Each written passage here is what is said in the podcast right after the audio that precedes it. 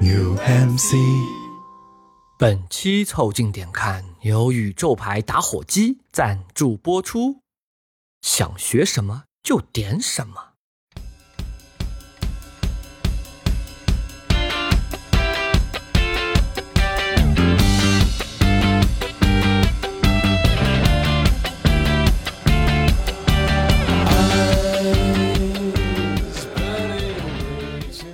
凑近点看，屁事没干。这是宇宙模特公司的三个小兄弟为你带来的一个小摸鱼寻找观点的都市生活观察播客。我是李挺，一个因为太胖而学不了轻功的胖子。我是包江浩，一个已经学不动的年轻人。我是江科，在蹦迪路上研习克林顿领导力课程的中年人。你们可以在各大播客平台、微信公众号关注、订阅“凑近点看”。这样你就不会错过我们的任何更新。如果听到什么地方让你脑洞大开、深以为然，也请别忘了为我们三键三连、评论、转发，并且标记为喜欢的单集。如果你想和更多凑近点看的 Migo 们深入交流、共享摸鱼时光，也可以加入到我们的微信群里来。只要微信搜索拼音“宇宙模特”，添加小助理，很快就可以加入到我们中来喽！快来玩吧！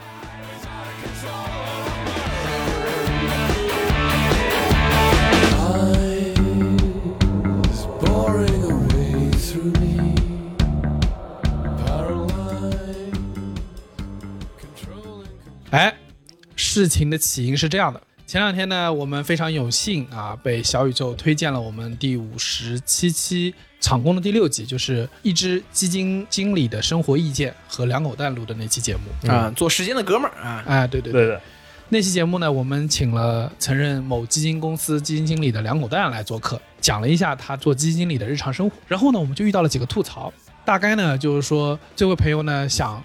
认真的来听我们的节目，想听到一些干货，可是呢，就觉得很吵，对，一直很吵啊，听到我们在插科打诨。啊，很聒噪，对，让大家产生了一些失望啊。对的，首先要澄清一件事情啊，这个该道歉要道歉，那一期梁总的音质确实有些问题。啊，对，原因是因为梁总。录制用的是一个唱歌的麦，是一个拿来唱 K 用的麦。不是，可能请梁总用唱的比说的好听。大家也知道这个 KTV 啊，客观上面就安静不下来。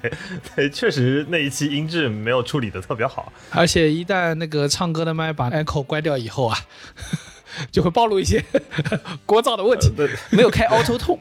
对的，对的，对。梁总那一天也是属于半开麦，对吧？不过说回来啊，就是听感上面我们。后面尽可能的去升级，能给优化，给大家更好的体验。但是有一点我们还是要说一下啊，就是呢，毕竟有很多朋友说说听了半天全是插科打诨，没有任何有价值的资讯，这我就要说一下了。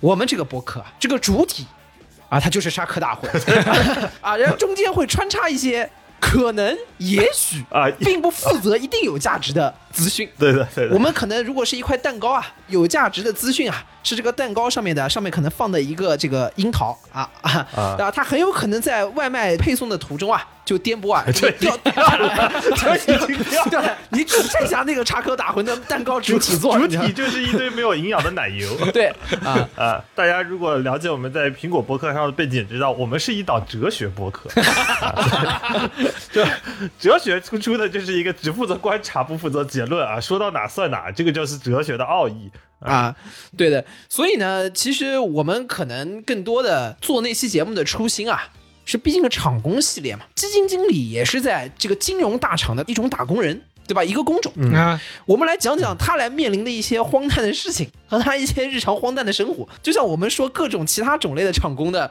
荒诞工作内容，其实是一样的，我们可能只能。告诉你他日常的一天他是咋干的，但是呢，具体他怎么赚的呢？这个确实可能也不是三言两语能给你怎么讲的那么清晰，他也不会告诉你啊。主要是在节目里头，梁总也清晰的表达了他自己也不太清楚的这个核核心观点。完完了，马上又要被人骂了。所以呢，我说实话，就是我们做的初心可能是这个。但是呢，你说基金经理的工作呢，可能毕竟涉及到他的很多的这部分的工作内容，所以呢，我们可能也会穿插了一些。但是反过头来说，我其实有点不太理解啊，就是说还是有一类的朋友啊，他挺希望听播客能学到一点东西，这个事儿就有点奇怪，让我想到就像说这个郭德纲啊，以前说过啊，这个我说相声还要能弘扬正能量啊，我怎么这么能耐呢？对，就是我也觉得呃，让我产生一些怀疑啊，就是。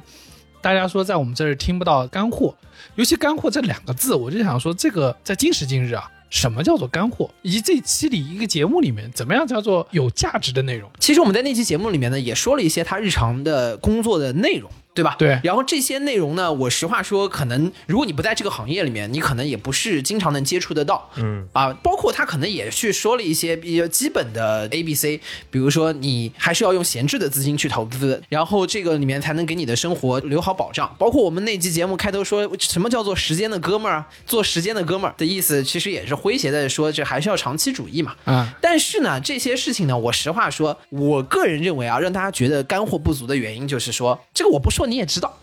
啊，这确实太普通了。你确实你没有闲钱，也没有办法拿拿出来投资嘛。这些呢，就是因为它太过真实、太过朴实、太常见了，让人会觉得它好像没有什么特别的价值。嗯，就好像啊，之前那个问我那个拳击教练，我说，你说我练啊，练到哪个份上？比如说看到一个很厉害的人要打你，你该怎么办？就我脑中期待的嘛。他跟我说，嗯，也左勾拳。对吧？啊，这后撤步那个回旋踢啊，类似这种。他跟我说：“那你跑呀，就是极为有效，对呀，而且是非常正确，但是不太酷，不太酷炫，但是不符合你的预期，对，不符合我预期。但是你说这个事儿我不知道吧？我要你说，我不知道跑啊，对对吧？李挺想听到的就是被人压制了该如何破解，但他的师傅不是金广发，没有教会他一些小猫洗脸。对我幻想我的教练是李景亮，给我教一个什么断头台，我操，把那他妈这个头给按死，对吧？啊，对，他 他他跟我说快跑呀！哎，反而一般让你跑的都是专业的大实话，对啊，大实话，是的呀，真的是大实话。你看那个警察的那些防暴的科普视频，不是第一招教你都跑的吗？那条子跑的比你还快。这个就是真懂真懂行的，是的，真的经历过阵仗的。就跟基金经理真的穿越过牛熊的时候，他也会跟你说，你还是要拿闲钱来投资啊，因为真的会亏死啊。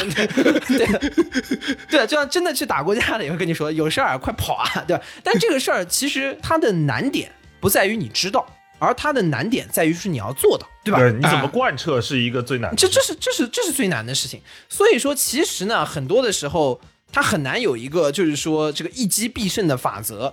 但是呢，它会有一些普世的底层逻辑，嗯，这些底层逻辑呢，可能没有你想那么 fancy，没有你想的那么符合你的预期，但是实际上你要做到呢，也没有那么容易的，嗯，你说有个人要打你，然后他骂的贼难听，这个时候让你跑。你好像也有点气的，你心想我能不能弄他一下再跑？这个王八蛋，我先弄他一下。嗯，这就是为什么淹死的都是会游泳的。对对，你这是起了杀心，所以被反杀了。所以大家很多时候要的那个干货啊，就是就是一个解法。比如说投资，你就想说我怎么能赚大钱呢？对吧？对，其实很多人就是觉得是说那。最好能告诉他，我这个首先打开冰箱，然后把大象放进去，然后关上门，再打开门，我里面有两百万，就是这个意思。这是让他一种朴素的情感嘛，对吧？就很多的人，就包括。当然这不太合规啊！很多人说啊，你能不能直接把这个财富密码告诉我，跟我说个什么代码啊什么？我说谁要真的讲这个事儿，那真的是在害你，对吧？那这这这真的有问题。只有在脱口秀大会可能能听到个代码，对的，不构成投资建议啊。确实，呃，确实确实，那那这个后面该调查的他也被调查了。是的呀，就因为这些事情啊，不得不说，听起来这个朴实到。不是很聪明的样子，嗯，对吧？人尽皆知，让你觉得，哎，这个肯定不是他真正的内功心法。我最近在 B 站看到一个那个武当之前有一个什么三三峰派第十五代功夫传人陈师航，他不是在 B 站经常传他的那些视频吗？什么四大绝招，腾空连踢三脚，十六米高空跳下。他说还有三峰派啊？对，这武当不是应该所有人都尊张真人为他们的这个领袖吗？怎么还会有三峰派？那其他的旁支是什么？我想知道。白眉鹰王，白眉鹰王是明教的。三丰的表弟偏左，三丰本人偏右啊，看你选哪边。那是不是还有无忌派？这这这都是啥呀？说远了，说远了。这时候应该把江科换成丸子。妈的，这个台真的很喜欢插歌打诨，我操！是这样，你继续说这个大师吧。大师中间他有记者会去采访他，说你怎么会有这种轻功？包括大师和大师视频里的弹幕一直在重复强调的四个字是什么？是相信科学，顺 顺带教你一些力学原理。你看那个大师每一次起势运行的时候，都是内部运行蒸汽，它其实是什么？它其实在热身，你知道的，它在调动它的那个核心肌群。我先说一下，就早年间哪有什么运天地之精华，其实调动核心肌群充分的热身，然后也没有什么暗劲。我一开始。会觉得说这种大师，你看单掌能够瞬间打裂一个一个瓷碗，或者是能够用什么软件破竹，你有什么暗劲？我你再去翻他有一个视频，他有个视频里头在健身房练飞鸟，那个那个杠铃片是插到底的，确实是很科学。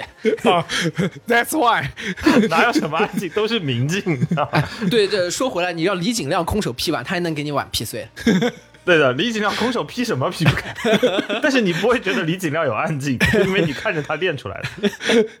所以他大师在他每一个视频里头一直都在强调，就是要相信科学，而且所有的功夫他是真的用汗水换来的。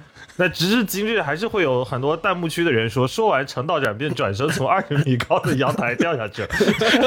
就就大师已经把干货说到这份上了，有的人还是希望能学到一点那种辟邪剑谱一般的那种瞬间呈现的办法。大大师呢是真的能从二十米的那个阳台上跳下去，但是大师说过一句话，他说啊，轻功啊不是神学，也不是一念而起，啊 而是基于你的体重。我他妈科学听着感感觉在侮辱我，就我注定学不了轻功。大师有一段直播，好像也说过你刚才那个问题，他就在说习武之人怎么样让自己变得能打，或者说让自己在功夫这一块有很强的造诣。大师提了几个大前提，他说：第一，你要年轻；第二，你要身体很好。我说确实太干了。然后呢，他说，然后你就好好练，但是随着你的年纪的增长。你身体一定是会一天不如一天的，其实逻辑是一样的，大师跟你的私教讲的是一套东西，就是注意饮食，然后把自己练吐，你就可以了。所以这说到底，这玩意儿也是一样的呀，因为你花钱，你的私教跟你讲的也是这套，对吧？这个增加肌肉啊，锻炼核心，也花了力气去了武当山，还是这套。对你花力气去武当山跪了三天三夜，好吧，就绕开一堆梅花桩，你发现最后的本质，你还是要站在梅花桩上面练核心力量。跟你家楼下的私教跟你讲的差不多，就是，然后他绕开一堆梅花桩，好不容易进了师门，然后师傅说：“你这个哑铃啊，举二十次，你的肌肉就会大一点点。你发现师傅跟你说的还是再来一组的时候啊，对，就你就觉得人类学习的本质是差不离的。是的，就是这，所以说这个预期有落差嘛，你还是想学个什么踢云纵啊什么的，嗯，哎殊不知那玩意儿就是腿绑沙袋，多跑跑。”而且在这个呃朋友跟我们提出了这个问题之后啊，让我产生了另外一个困惑，就是大家想听通过听播客来学习一些东西的时候，我产生了一个困惑，嗯，就是学习这个事儿啊，什么时候变得这么简单了？就大家是不是忘记掉了？过去啊，我们也是学习过的。我们做学生啊，大概怎么也有个十五二十年吧，对不对？你学那个拼音啊、通假字啊、啊英式分解啊、排列组合啊哎、呦我操，太阳高度角啊英语时态啊，你记得那个事情有多困难吗？而且那个时候啊，你一节课、啊、长达四十多分钟，你不听也得听，你不听也得听。正好一期播客，对，正好一期播客，你一天得听八集播客。对，强度堪比七个孟老师。对的，然后你晚上这个，当你晚自习写作业的时候，你该写不出来还是写不出来。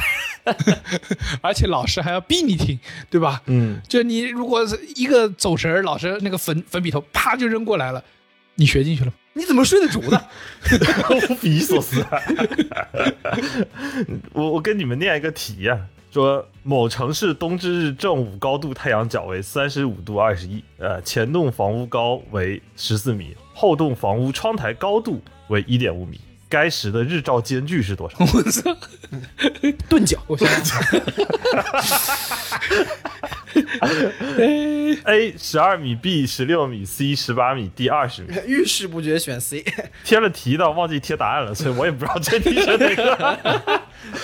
是这样的，首先我妈是一名高中地理老师，啊，对，这你有发言权。所以你想要听一个东西，就不管说是听会还是说学进去啊，我从五岁开始听太阳高度角这个概念，直到我高二会考的时候，这道题我还是没有算出来，充分证明，光靠听是听不会的。没有用，没有用。我跟你讲，那个有一本书叫《刻意练习》，呃，专门是讲说，呃，世界上没有真正的天才，大多数的天才都是在他幼年的时候就已经开始了，在你不知道的时候已经开始做这件事了，所以他们最后成了天才。比如莫扎特，他从四岁的时候就已经开始搞这些嗯交响乐啊，什么什么什么之类的，最后所以他成了莫扎特。而江科从五岁开始就听也太阳高度角 按理说你最起码太阳高度角得练成个教授啥的吧？应该是专家了吧？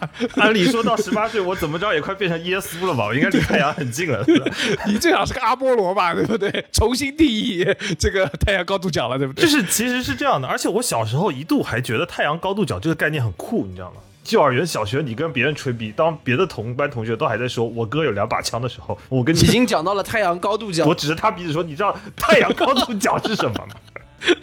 是那个角。”我只能说到这儿。所以我觉得江哥这个事情充分了证明，就我觉得大家已经忘记了这个学习这件事情有多么难。你之前在学习这件事情上面花了多大的精力和多么的痛苦，以至于你现在为什么会觉得，就是我听了一个播客，我就可以学到一点什么？这个东西我说白了，就是说你可能可以知道一些事情，对的，但是你要想说你学会一点事情，我觉得是不能匹配的。啊天方夜谭。因为除此之外，你不要忘了，你以前一天要上八节课，你就当听了八个播客以外，嗯你还要记笔记呢，哎哎哎，你还要记笔记呢，你还要做习题呢，啊，你做习题了，批改了之后还要订正呢，还要把你的所有错的题还要合成错题本呢。对啊你，那笔记本白的，你老师还骂你呢，匪夷所思啊！对的我讲了一节课了，不动笔的呀。然后你说你现在坐在地铁上面戴着耳机，听到一般就睡着了。对的，刷还刷点其他的东西，中间回了大概十条微信，对？然后或者是一路在早高峰当中堵着油门刹车，油门刹车。然后你说这个里面你想听个播客就学会了，我觉得这个事儿还是有点难的。我觉得小包你刚才提那个概念挺有意思，就是有很多人会误以为把了知道，我觉得甚至都不到知道，应该叫了解。他们可能会觉得了解就听说。听说就等于学会，对，而且就是我小时候在我妈补课的时候，那个背景音回放的那个感觉，就特别像我现在在利用碎片时间，我可能刷手机、刷短视频知道了一个事情，或者刷微博知道了一个事情。的啊。那种感觉，就是我听过这个词儿，是个 BGM，是个概念，呃大概是个什么东西。啊！但是你真的叫我算，我算不出来。但是我感觉我学会了那种状态。嗯对啊，这个山东瓦家功夫掌门人马保国还知道，在每次在这个视频里面耍了一套之后，也不知道啥，还知道跟说，请朋友们要反复摸索、反复练习 啊，对吧？才不会被人偷袭。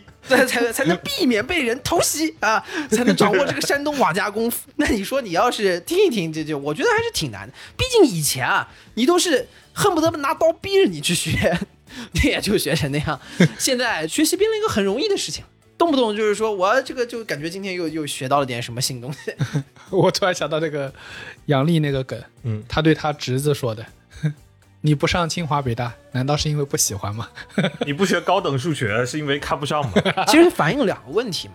就是第一个东西，就是今时今日，大家自己对于学习的这个认知门槛已经开始降得很低很低嗯，或者至少就是在某一种状态里面，就自己认为我们在学习，这可能是一个普遍的现象。嗯而且我觉得可能每个人身上都有这个影子。第二件事情就是说，我们太多的时候把知道一个事儿就当成学会了，嗯。或者是希望能够通过知道一个事儿学会一个东西。当尤其是在当今这个图文短视频的时代，让大家觉得这个学习门槛非常低，一个短视频刷完两分钟，嗯。啊，说了一堆有的没，就是一可能就是一个中年男人对着镜头对你讲两分钟的话，对的，很多人做西式胡子炒蛋第一步就做错了，然后你就听进去，然后就觉得你会了。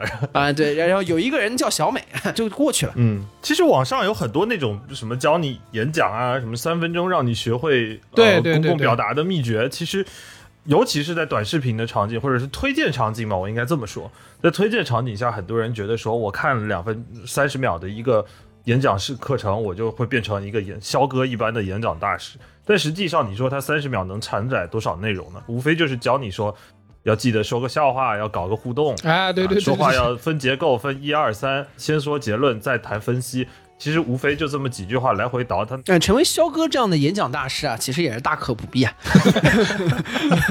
那有可能会进去，但有可能刷着刷着，有的课程会拿肖哥举例。尤其在这个短视频时代，我觉得出现了一大堆，比如说那种快速学习的东西，但其实你仔细去看，它更多的本质上是一种让你应付的技巧。对，我是这么觉得。我觉得在推荐场景下面，所谓的快速学习，不是为了让你快速的学会东西，而是让你以为你学会了东西，它是给你一种以为你学会的感觉，这是他贩卖的。对，因为它的内容结构是它在最短的时间里头把你知道的话说给你听，所以你学的才那么快。哎如果他要在三十秒之内告诉你说傅里叶变换怎么展开，我觉得应该这个世上不会有人说得出来，你也不会感兴趣听。但是他三十秒内告诉你说，记得讲个笑话，搞个互动，先说结论，再说分数，你也知道，然后你就觉得我学会了，演讲的秘诀已经被我牢牢的掌握在了手里。对，然后但是问题是，是你不知道这些事吗？不是，而是什么呢？你得练啊，兄弟。对，然后你上去还是就是懵的，所以问题就在于现在的这个时代，你看到的很多快速学习的东西，那些推荐的算法给你的东西，它不是拓展你的能力，它其实更多的是给了你一副轮椅，让你坐下来，嗯，然后轮椅完了以后呢，再再通过推荐的进一步的迭代，让这个轮椅能放倒，让你不仅能够站不起来，还能让你坐不起来，啊，你接着躺着，最后把拐卖给你。对 对的，最后把拐卖给你啊，点击下方小黄车，好吧？对，所以呢，其实学习从来不是一个很简单的事情。但是呢，在现在这个时代当中呢，我们很多时候正在把一种你在学习的幻觉，揉在一些其他的内容里面贩卖给你。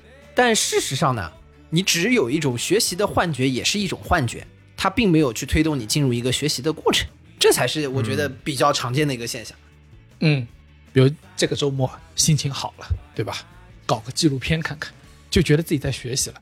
不得不说呢，我更多时候可能是在追求那个动物世界里面那个春天到来的那个时候，对 对，春天过完了，你也换台了，对这差不多，对吧？而且比如说那个大家会在 B 站上看罗翔嘛，嗯。我扪心自问，我真的在学刑法吗？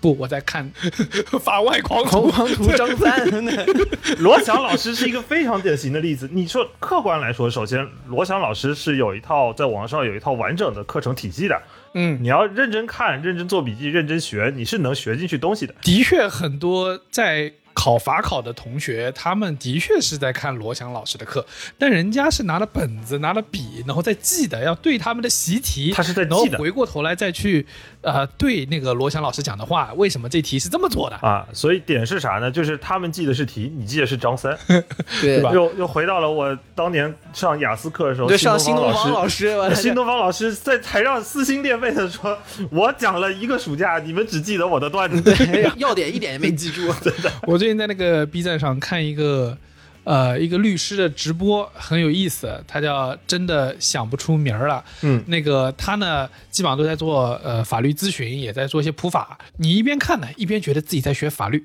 但其实啊，仔细想想分析我自己的行为，我坦白说，也只是因为张律师长得比较好看。对吧？而且幺八幺八黄金也最近实在没什么刺激的内容，我要从他这看一点。这是你们说的一种现象。这种现象呢，我觉得是属于叫自己给自己制造一个幻觉。嗯，因为呢，你在做信息消费和这个消遣的时候啊，还挺快乐的。然后在这个时候呢，你又给了自己一种我又学到了点新东西的感觉，那就是啊快乐中的快乐，对吧？连那个产生浪费时间的罪恶感都被你消磨掉了。你要如果看了一个商业大片，你觉得自己纯消遣，但你看了个纪录片，你觉得哎好很多。哪怕你看的其实是说研究了半天近代战争中是如何进行排队枪毙的，对，但是你还是觉得哎，这我这样又又学又学到了，又学到了，对吧？为自己未来被枪毙排在哪个位置 做好了充分的铺垫。心理 准备。这是一种，还有一种情况呢，我觉得跟你们刚刚说的有所不同，就是有一些人啊，不管干什么事情，今天干了什么，吃了几顿饭，对吧？去了什么地方，他都希望能够分析出点名堂来。嗯，就是我今天在一天当中，我又学到了什么？哎，在古代我们说的好听啊，这个叫格物致知，对吧？啊，大家其实都有听过这个，就是我们通过对于一个事物的分析啊，又得到了一些这个智慧。但是呢，我实话说，有很多的时候，这个分析呢稍微有点过啊。就大家以前多少都遇到过一些同事，对吧？这些同事经常会有一些这个牵强附会的说法啊，说哎呀，我们今天这个吃饭啊，又在一个湖边，这个水生财啊，然后这是说明着我们什么什么后面兴旺发达。你同事是个算命师傅吧？你这事儿你要当吉祥话听听，吉利话听听也就算了，也就过去。你要是真把它当回事儿，那就有点问题。然后家里装修的时候地上全是水，那就不太行。我在这边，我给大家举个例子。这个时候又到了我们的经典剥削环节啊、又要请 王小波老师出场。上身，啊，请王小波上上身啊！我是杨秀清啊，耶稣上身，天赋上身啊，刚才那段太神经病了。非常非常放飞啊！天赋上身啊，可惜是一个博客节目，不能跳大神。对，王小波在他的《似水流年》里面，这个讲到了有这么一个人物叫李先生啊。啊、这个李先生呢是什么人呢？他是一个呢从海外专门归国来参加到文化大革命运动当中，但是回国之后又被很快速打成托派的知识分子啊啊！你可以听一下，这个人应该是很惨的，对吧？和五零年加入国军差不多了，对的，也就属于主动上门 啊，主动送主动来送。主动被批斗。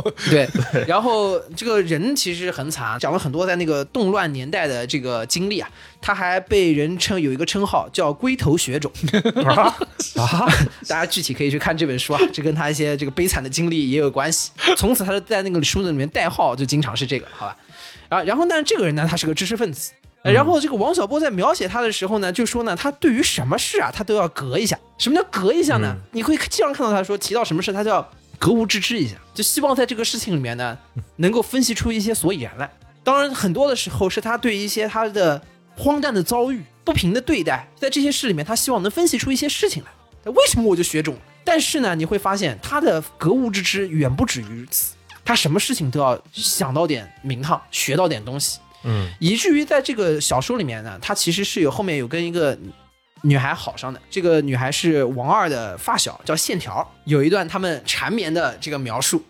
然后当这段里面是这么写的：说，当他的手掌从线条的乳房上掠过时，感到乳头有点凉冰冰，于是他又动了格物致知的心思。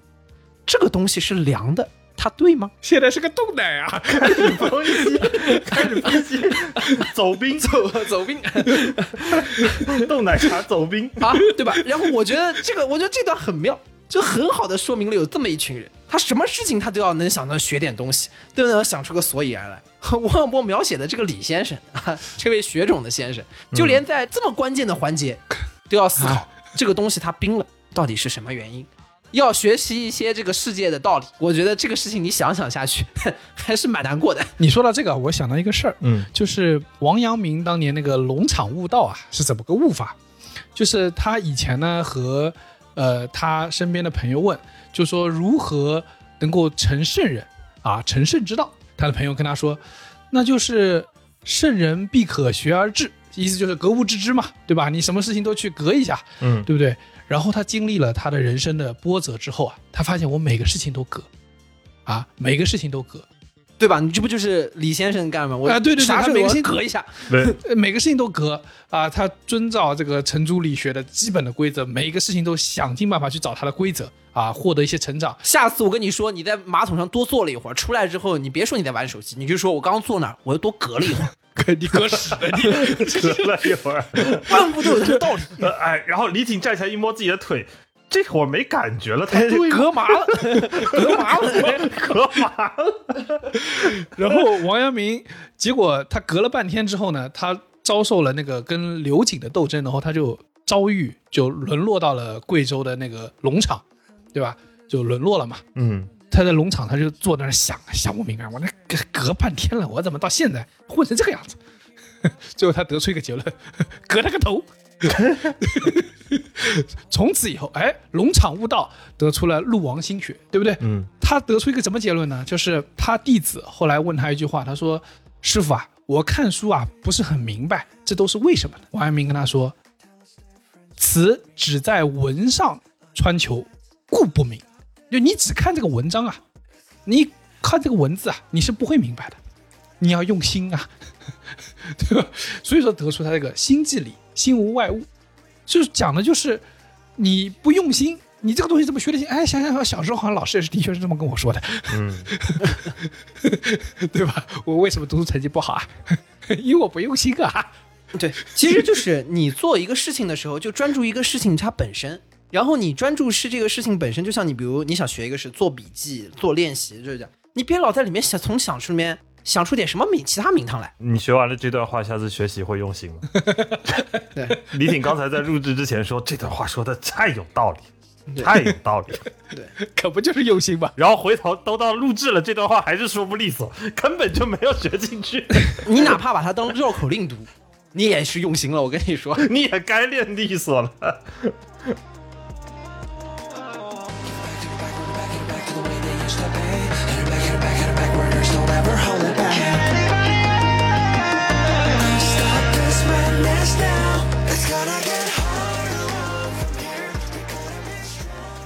所以啊，同学们啊，你们听我们这个播客，也不是说完全学不到一点点东西，你用心了吗？啊，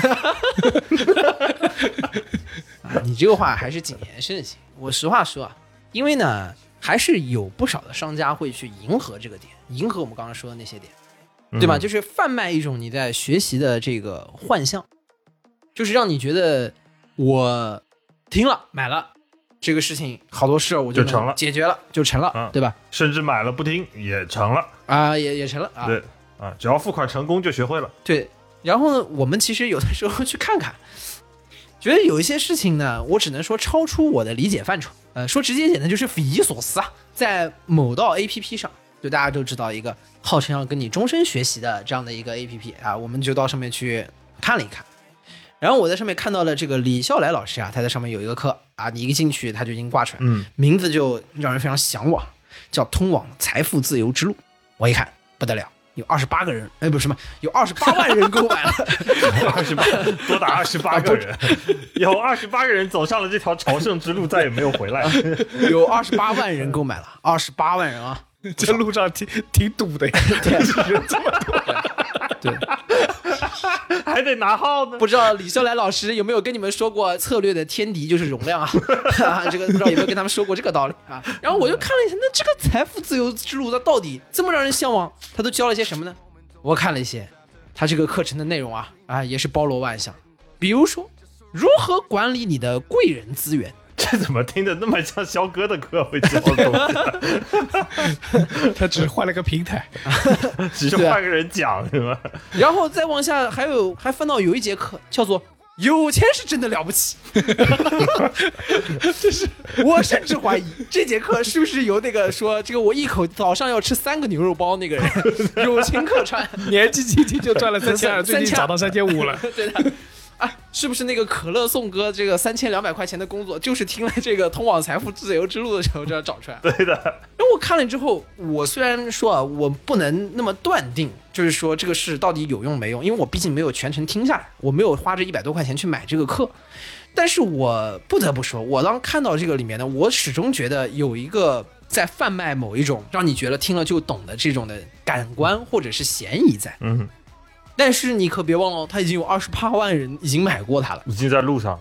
他已经在路上了，对吧？就是往那个方向去奔去了。所以我觉得他现在很多时候已经成为了一种商机，嗯很多人都在从当中获得了很多的这个收益。但是呃说实话呢，我觉得回到刚才我说那个王阳明跟我们说这个用心这个事儿，我只能说某道上也不尽然都是李小来，其实能学到东西还是有的。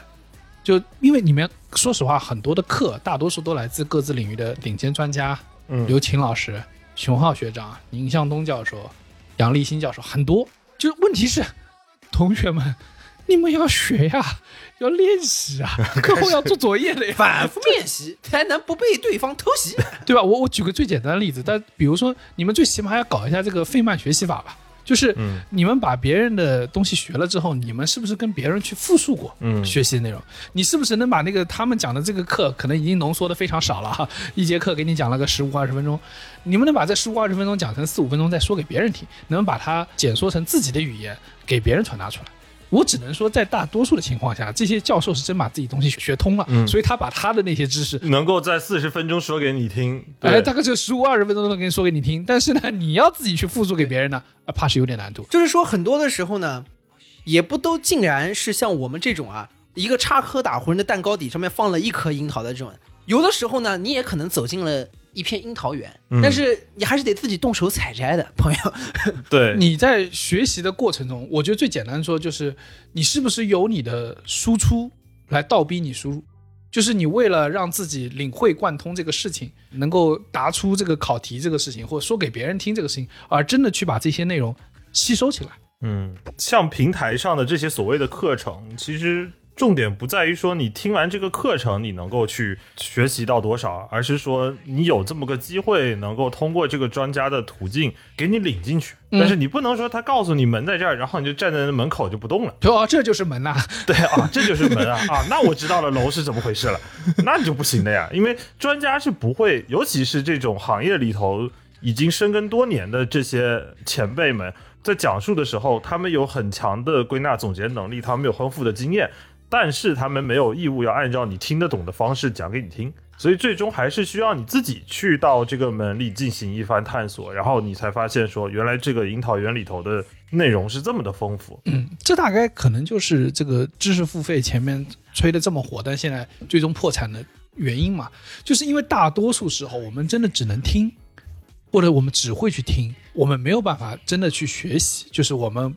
把听的这个过程认知为这就是我们在学习的过程。就是因为有很多的人，他们最早对知识付费这件事情感觉性感的原因，他是觉得是可以花很短的时间。能够快速的去参透一个巨大的学学术体系。我们不排除有很多人也在边听边做笔记，也可能真的是有收获。但是这个里面，它的作为一种商业模式，它就不性感。嗯，哎，我这么说起来，我突然想到我一个和江科当年听那个太阳高度角一样的事儿，就是我那时候出国前不是要考雅思嘛，嗯然后我要锻炼自己的听力，然后我把我们家的电视台就常年放在，当年还是中央九套，就是英文频道，常年放那儿，就是试图给自己洗脑，让自己适应这个英文环境。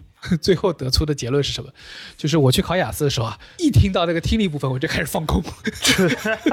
对，真的是 千万不能，因为我太适应了，你知道，适应过头了。千万不能把小语种当白噪音，很容易让你撑不到第二个 section 就睡得很香。真的，一听就开始放空。他说什么呢？啊，根本听不进去。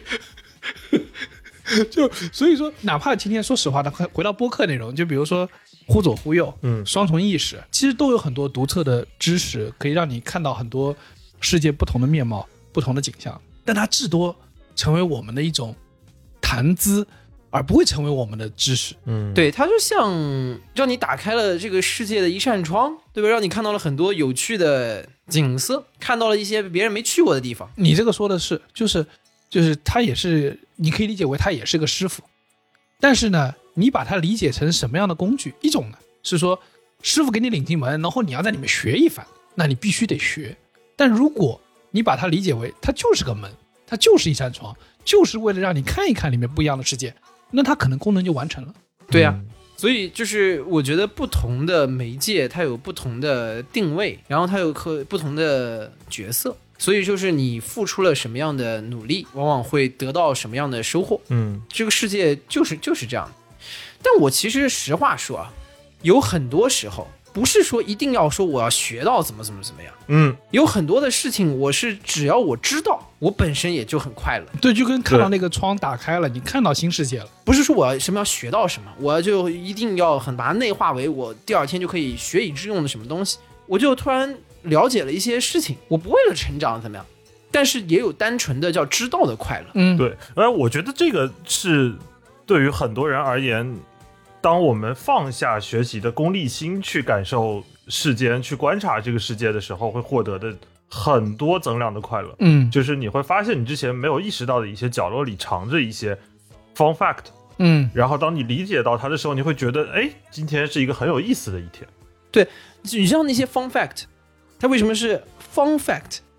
它因为放，放 因为它放，这有点这有点东西啊，这对吧哎哟，这有点意思。啊，对啊，然后这个其实就像我们很多时候去认识新朋友一样，就我们认识一些新的人，看到他身上独特的光芒，然后我们会觉得很快乐。嗯但是，一旦如果你把它理解为一种我要拓展人脉，我要积累我的社会资源，我去刻意的去参加很多 networking，去认识很多厉害的人，给自己一种拓展人脉的错觉。我说实话，大多数这种人脉，你靠 networking 一下，你你不提供你自己价值的去跟别人沟通，去跟别人对接的时候，你其实要拓展那个人脉也很难。嗯他无非给你一种拓展人脉的错觉，你好像在干这件事儿，但其实不是的。而相应的呢，你却失去了你真诚的欣赏一个人、去认识一个人的这个内在的快乐。啊，你这个东西说的有点远了，我给你举点具体的例子，比如说，我还是说到这个近代战争里面这个排队枪毙的问题，就大家知道，这个这个事情研究的很透啊。这这包浆号是正儿八经把排队枪毙这一套课程都学完了。欧洲这些人，他们整天这个就穿的很漂亮的制服，然后拿着那个准星很差的枪，然后两边就排着队，相互往对方走过去，然后相互开枪。这个排队枪毙他到底是怎么组织的？比如什么时候应该用伞兵，什么时候应该让大家排队去枪毙，这里怎么还有阵法的？然后什么时候应该上刺刀？用伞兵是说还有人在在你们互相枪毙的时候，还有一批人从天上 天上掉下来，散开的，那时候还没有飞机，你想多了，你想多了。只能打一半说：“我操，天上还来一波轻给你轻功吧，。我我研究了半天，还有什么时候要上刺刀，什么时候该拉开伞兵线？呃，你知道吗？他们比如说什，你什么人会站在第一排？！”你你个子高的会站在第一排，因为打中他了以后，顺便带到后面的人，你知道吗？啊，肉盾的逻辑。然后上了刺刀，实际上真的呢产生白刃战的概率是很低的。上刺刀的作用其实有点像呢，就是像两辆车对撞，然后呢，在谁先打方向盘谁就输了。上刺刀两个大的集团靠近的时候，其实真的两个人开始噗噗噗噗噗对对捅的比例是很低的。经常的就是通过一种阵型的逼近，有一方训练更差的，他就溃逃了，他就溃逃了，对吧？你说我知道这些事情对我有什么用？我是明天去公司组织大家相互排队枪毙吗？我觉得很难说。我觉得你这么丧心病狂的领导我是有可能的。你看我最近很痴迷于这个事，我知道我听说了这个事情，我就哎呦，很快乐，很快乐。包浆号的下属啊，你们听听看，你们的领导你 老板太他妈可怕了都。在听什么？他就想让你们互相这个事情我学到什么了吗？对我有什么成长和帮助吗？没有。但是我就，哦呦，原来是这样，我就很快乐。哎，再举个例子，你知道吗？就是那个汉朝跟匈奴打仗的时候，为什么比如说霍去病、卫青能够这个经常这要种种什么政治啊、经济原因什么什么的？我最近有听说一个很好玩的细节，就是他们经常在春季之后发动战争。嗯，为什么呢？他们要去选那些羊群和他们那个畜牧啊养的那些牛羊啊，怀孕的时间就是李挺说的，啊？纪录片里面春天到要干什么？啊？到了发春的季节，然后就要让他们怀孕，怀孕了之后呢跑不快。然后怀孕了之后呢，然后他们选在那个时候去打打那个游牧民族，逼的匈奴要迁徙，然后这个时候就会降低他们的这个畜这个牲畜啊产崽的数量，啊，就跟我们以前在秋天的时候，匈奴来袭扰我，不让我们去收割一样。然后就是，哎，我突然是，哦，原来是经常在春天之后发动战争，有意思。你说这个事情有什么用吗？我是最近还要再跟匈奴打一架，还是怎么样？那可能是在季度末的时候，你要对你们的员工做点什么事情 啊，在在你们员工要收获成果的时候，哎，这就是为什么我电子厂 review 都放在春天和秋天啊，这是突出一个不让你好过啊。对，所以我我说实话，嗯，这个东西跟学习有什么关系？没有，没有任何关系。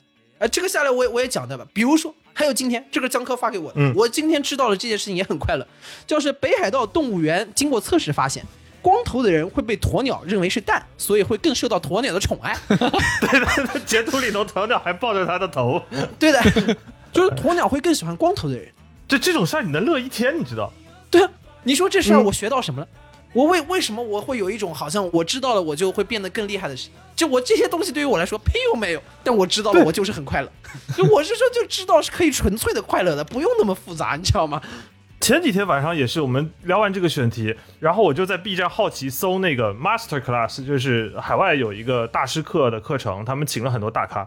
然后正好那那个当时当课，我之前我老板跟我说，东坝那边有一个蹦迪的活动，可以去搂一眼。我就在路上看克林顿前总统讲述领导力的培养，看了一路。我不得不说，英文啊，英语在说屁话这件事情上，真的是有得天独厚的优势。是是是，就是他说的，你觉得好有道理。嗯，我在群里头，我一路上边看边在群里头跟你们说，他说的好有道理。这课一点内容也没有，但是我觉得好有道理，好受用啊！我感觉如果我老板是克林顿的话，我可能什么脏活累活我都干了。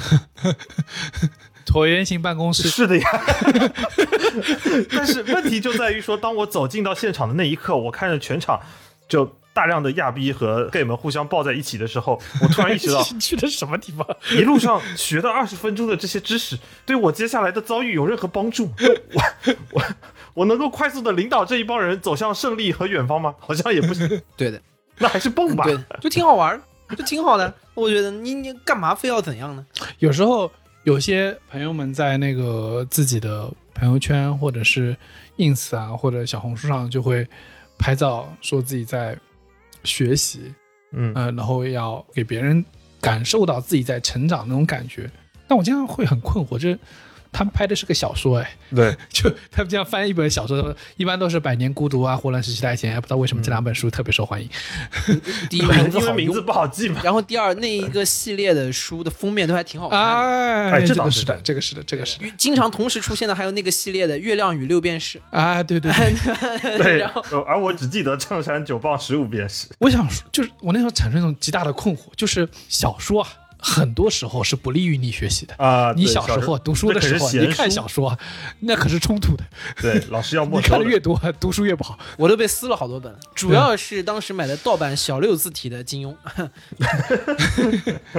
那那你的老师可能是让你买正版，对对对对，打打击盗版就是为什么大家不能把这件事情视作为一种纯粹的享受，或者让他感受到一种阅读的乐趣，而需要把它变成一种我在获取学习，我在我在获取成长的这么一个过程。嗯我有时候觉得会让一些事情失去本来的面貌。昨天那个熊浩学长在他的微博说，当他在焦虑和纠结的时候，他自己常常以人文为解药。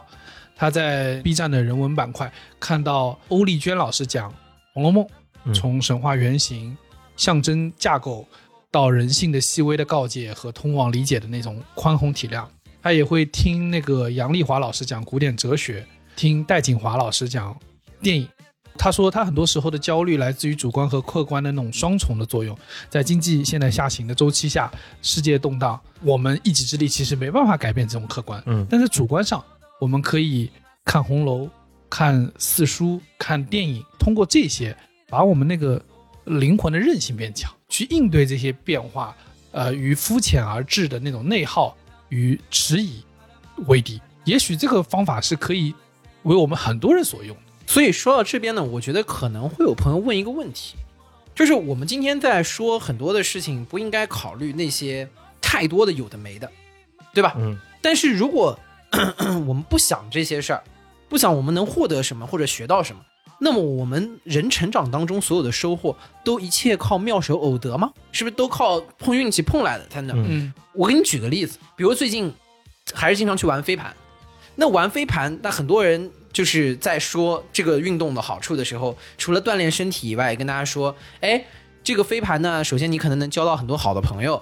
第二呢，嗯飞盘呢，在这个双方对抗的过程里面呢，是很讲究大家对于战术的跑动的，所以说你可能能锻炼你的组织能力，嗯锻炼你的领导能力，对吧？很多人会说说这个。那我在这里呢，还是要说一下，如果你是奔着锻炼你的组织领导能力，或者是希望通过这个事情能什么多认识几个人，交几个好朋友，我还觉得是胡说八道。嗯就是因为你通过这件事情，我觉得微乎其微能解决，但是你说能不能带来这样的好处，或者怎样能带来这样的好处？我说说我的方法，就是你就专心玩飞盘，专心玩。嗯，什么叫专心玩？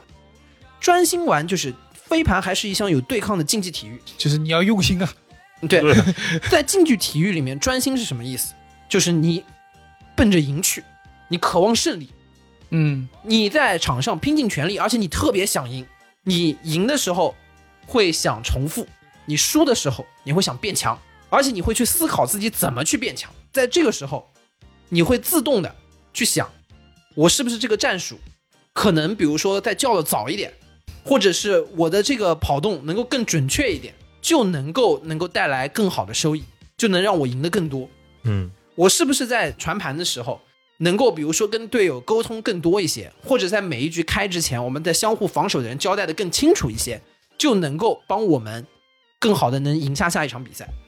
在这个过程里面，我觉得你对于自己的能力的提升和跟队友的交流和沟通是潜移默化。我实话说，我到现在为止，我觉得我跟最早不认识的一群人开始玩飞盘，能跟他们产生最情感上的连接的时候，就是一局打完结束得分之后，我跟大家击掌，大家大喊 hurry hurry hurry，嗯，所以回过头来，我们往往不要去带着功利的目的，带着某些额外的目的去参与到一个事情中去，而去真正的去享受那个事情，我们才能在这个事情中获得我们想获得的东西。Just enjoy the show。